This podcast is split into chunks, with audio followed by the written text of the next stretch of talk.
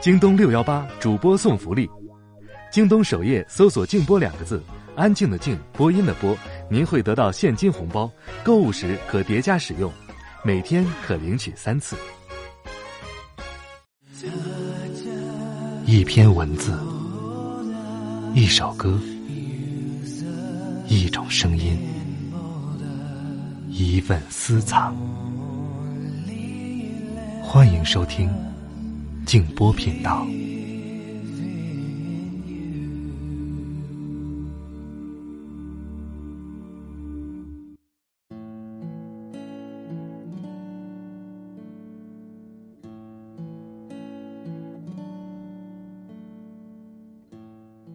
如果专心在一件事上花时间，花到足够多，你既可能成为这件事情的主宰。又可能因此而获得收入。更重要的是，时间还游刃有余，你还会有很多的闲暇去消费时间，做别的事情。晚上好，朋友们，我是静波，欢迎来到静波频道。刚才这段话出自冯仑的《野蛮生长》。今晚将继续和大家分享蒋勋先生的一些文字。出自他的作品《美的沉思》。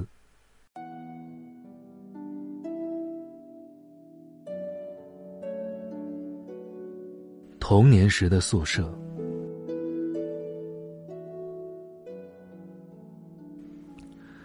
我三岁时到台湾之后，父亲可以分到一间宿舍，这个宿舍的选择，改变了我的一生。当时的生活太苦太穷了，所以母亲没有选择位于市中心的宿舍，而是选择了住在大龙洞。附近全都是说着闽南话的台湾本省人，只有他们少数几个外省人住在那里。大龙洞旁边还有保安宫、华西街、孔庙，有各种不同的台湾元素。我问母亲。为什么我们会住到大龙洞来？他说：“因为我们没有足够的饭吃，所以要住在一个院子比较大的地方，可以养鸡种菜，这样大家才能活得下去。”现在想来，母亲充满了如何活下去的生活智慧。事实上，他是清朝时期的贵族。我介绍《富春山居图》《中国古窑》等时，母亲会说：“以前家里的柜子里都是这些东西。”也许是受母亲的影响，使得我从小对追求美学产生了兴趣。不像有些人去追求拍卖场里的古董，因为我觉得，美不是追求实质物品的价格。美是无价的。到台湾两年之后，父亲不愿意再任军职，转到公职去，所以我们就有了第一个公家宿舍。当时的宿舍有两个地点，一是在厦门街，一是在大龙洞。母亲带我去看了厦门街，她只是摇摇头，我也不知道。她为什么摇摇头？那时我大概六岁了，我们坐了二路公交车，从火车站起身，终点站在大龙洞，下车的地方就是现在孔子庙的万仞宫墙。我还记得，我问母亲“仞”字怎么念，她念给我听，我不知道他是什么意思，他就说。就是很高很高，是丈量的尺寸。我们穿过孔庙，到了保安宫，母亲很自然的在保安宫前拜一拜。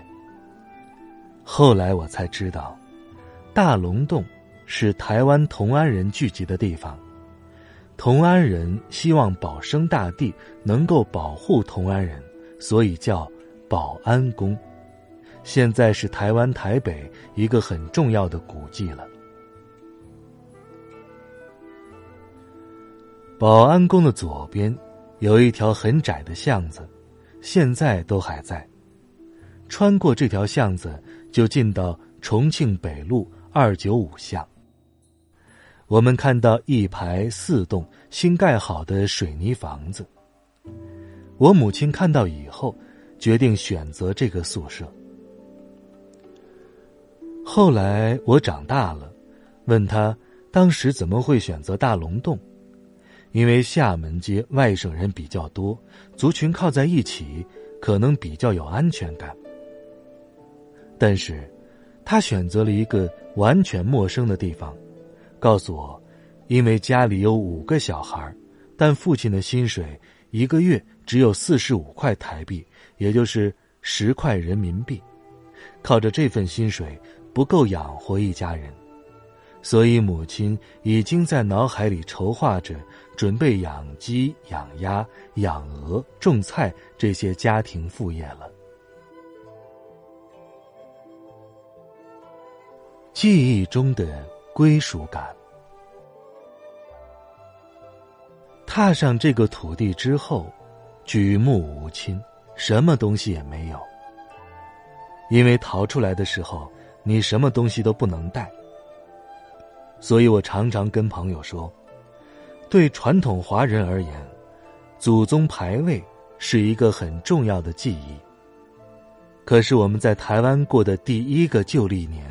是连祖宗牌位都没有的。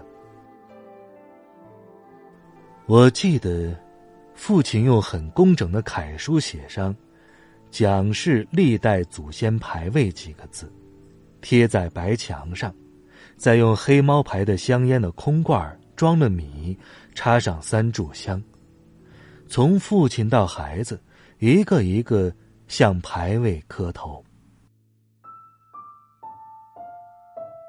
长大之后，看过很多豪华的祖宗牌位，可是我觉得最庄严的祖宗牌位，始终是记忆里那张用小小红纸写就的牌位。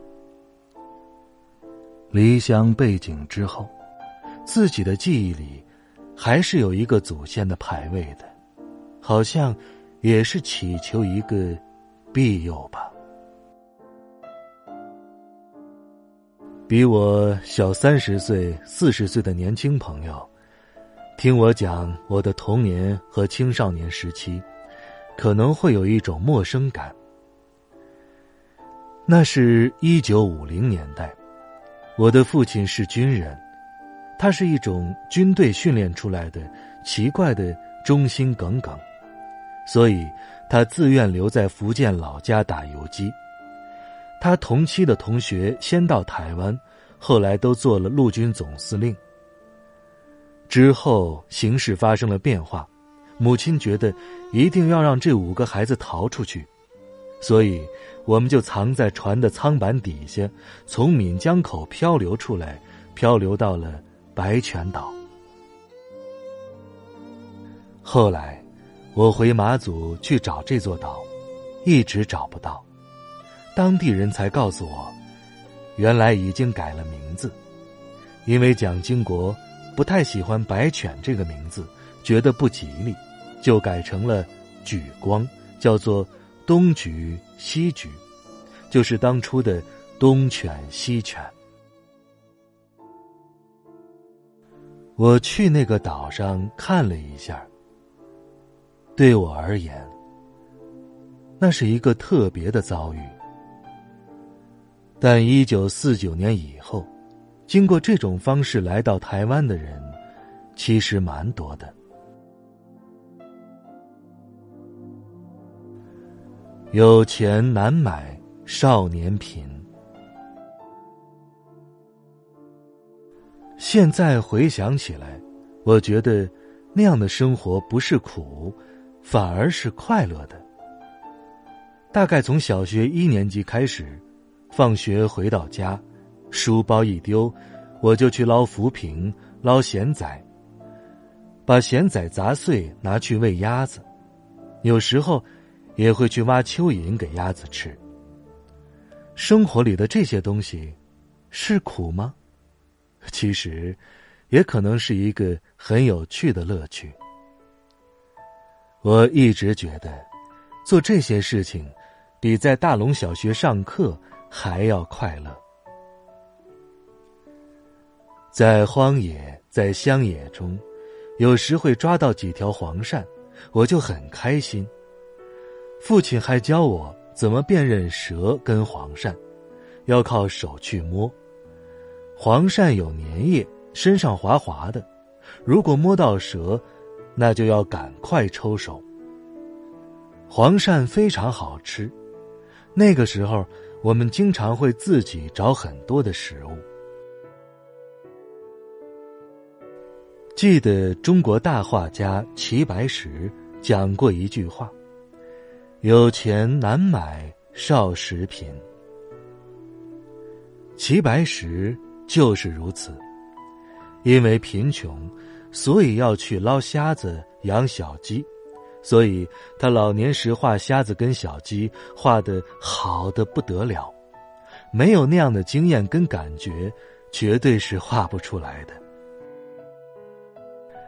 我没有孩子，如果有，我会让他去过贫穷的日子吗？我想，我舍不得吧。所以，也许是一个因果，不是我要不要的问题，而是因为你恰好生在那个年代，所以有那样的童年，体验到很多不同的东西。我家门口。有一棵红心番石榴树，我们会摘番石榴吃，有时还摘扶桑花。扶桑花蒂的部分吸起来好甜好甜。你会发现，大自然里好多迷人的东西，每一天都会发现新的东西可以去玩，可以去尝试。我常常会觉得，好像。我并没有后悔有过那样一个所谓贫穷的童年。我想给比我小三十岁、四十岁的年轻朋友回忆一下那个年代。我们住的小区，家家户户都一样，没有电视。那时候，台湾根本没有电视台，也没有冰箱，没有电话，更没有汽车，没有空调。所以，今天我们家里有的东西，那个年代大概都没有。到我小学五六年级的时候，我们那条街有一家人的经济能力比较好，他们有了第一台冰箱，好像是美国进口的，好大的一个冰箱，就放在客厅的中央，小区的人都会轮流去看，我们觉得好羡慕啊。那个年代，很多人的冰箱都是放在客厅的，让小区的人去看，然后很大方的说：“大家家里有剩菜，都是可以拿来放的呀。”大家知道，那个年代，家家户户都没有什么剩菜，我们每一餐都是咸仔跟空心菜两样食物，常常就是这两样。可是很奇怪，大家都会硬要剩一点就是为了要去存放在那个冰箱里。那时候，家家户户这种紧密的关系，真的很难得。说到这儿，我不禁想：我今天得到了什么，又失去了什么呢？如果年轻的朋友想为自己的生命幸福下一个定义，不要只问得到什么，同时要问一下：我失去了什么？我想，生命的意义应该要两方面一起去思考吧。我已经几十年没有去想这些故事了，可是。我想把这些故事讲给年轻人听。年轻人知道这样的故事可能心酸也可能会觉得很有趣儿。生活里的温度生活里的温暖不完全是用物质条件来看的。有时候可能要看的更多。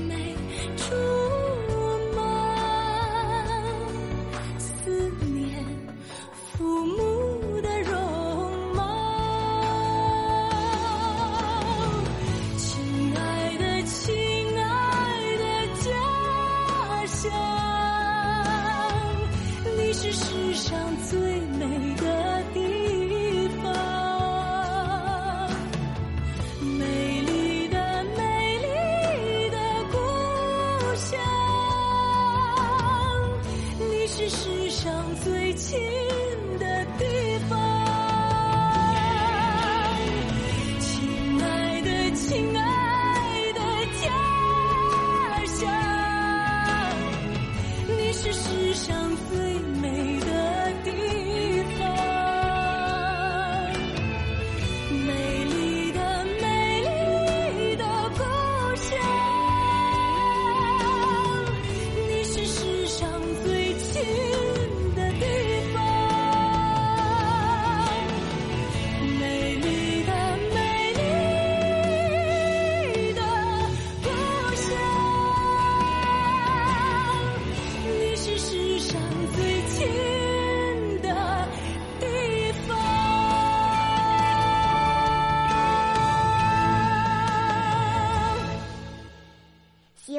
爸爸的节目点赞订阅哦。